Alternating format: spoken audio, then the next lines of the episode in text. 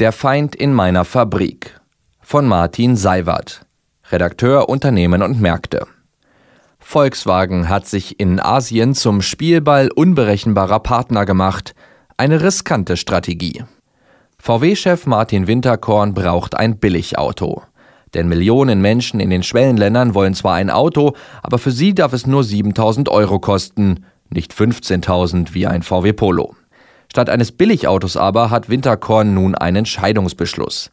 Vor Gericht haben VW und der japanische Autobauer Suzuki einen Schlussstrich unter eine Kooperation gezogen, aus der eigentlich mal ein Billigauto für die Megamärkte Asiens entstehen sollte. Ein derart wichtiges Projekt in Kooperation mit einem anderen Konzern anzugehen, erweist sich nun als strategischer Fehler.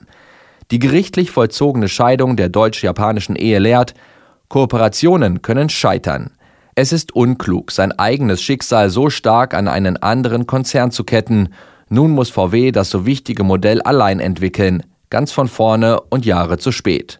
Ausgang mehr als ungewiss. Schlimmer noch, Winterkorn hat die Zukunft des VW-Konzerns nicht nur beim Billigauto, sondern in ganz Asien, dem größten Wachstumsmarkt der Autoindustrie, fast vollständig in die Hände von Kooperationspartnern gelegt. In China etwa kommen alle dort produzierten Fahrzeuge aus Joint Ventures mit einheimischen Firmen. Bei keinem DAX-Konzern ist diese Abhängigkeit so dramatisch. Das wissen die chinesischen Diktatoren nur zu gut. Sie können VW künftig jedes Zugeständnis abbringen. China ohne VW keine große Sache. VW ohne China.